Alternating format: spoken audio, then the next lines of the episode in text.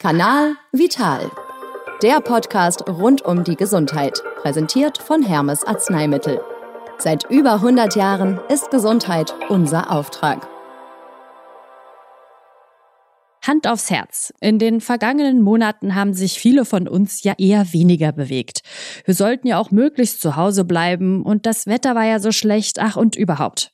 Also Ausreden gibt es ja viele, aber das sind keine echten Gründe, die eigene Gesundheit zu vernachlässigen. Mein Name ist Caroline und in der sechsten Folge von Kanal Vital geht es eben darum, wie sich zu wenig Bewegung auf unsere Rückengesundheit auswirken kann.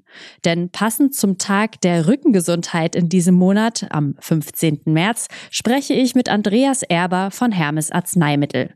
Hallo, Herr Erber. Hallo. Ja, wie haben denn die letzten Monate unserem Rücken zu schaffen gemacht? Der Winter ist ja ohnehin schon nicht besonders rückenfreundlich. Wir sind grundsätzlich körperlich weniger, deutlich weniger aktiv als in der schönen Jahreszeit. Wir sitzen generell viel zu viel und leiden deshalb häufig an Schmerzen im Kreuz oder an Verspannungen von Nacken und Schultern.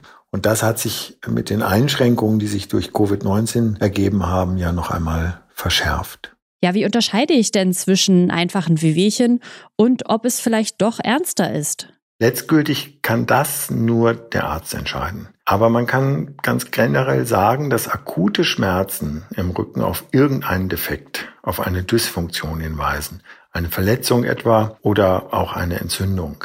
Akute Schmerzen sind deshalb immer Warnschilder, die sagen, tu was, werde aktiv. Das sollte man auf jeden Fall beherzigen, das sollte man ernst nehmen. Ja, was kann ich denn gegen akute Rückenschmerzen tun? Bei akuten Rückenschmerzen ist Bewegung klar der Schlüssel zur Heilung und Schonhaltung ist meist das Gift. Denn unsere Rückenmuskulatur, jedes Gelenk im Rücken, die Sehnen und auch etwas weiter gefasst die Faszien benötigen regelmäßige Bewegung, um gesund zu bleiben. Aber eben auch, um wieder gesund zu werden, wenn irgendetwas vorgefallen ist. Das Problem ist nur, und das kennen wir alle, wenn es weh tut, fühlt sich jede Bewegung wie Bestrafung an. Und dann lässt man es lieber, sich zu bewegen. Das ist aber aus therapeutischer Sicht der grundfalsche Weg. Wie kann ich Bewegung denn am besten in meinen Alltag integrieren? Wenn Schmerzen den notwendigen Bewegungsübungen, die therapeutisch sinnvoll sind, anfänglich im Weg stehen, dann sollte man darüber nachdenken, ein Schmerzmittel zu verwenden. Denn das senkt erstens die Hemmschwelle, wieder in Bewegung zu kommen, also seinem Rücken etwas Gutes zu tun.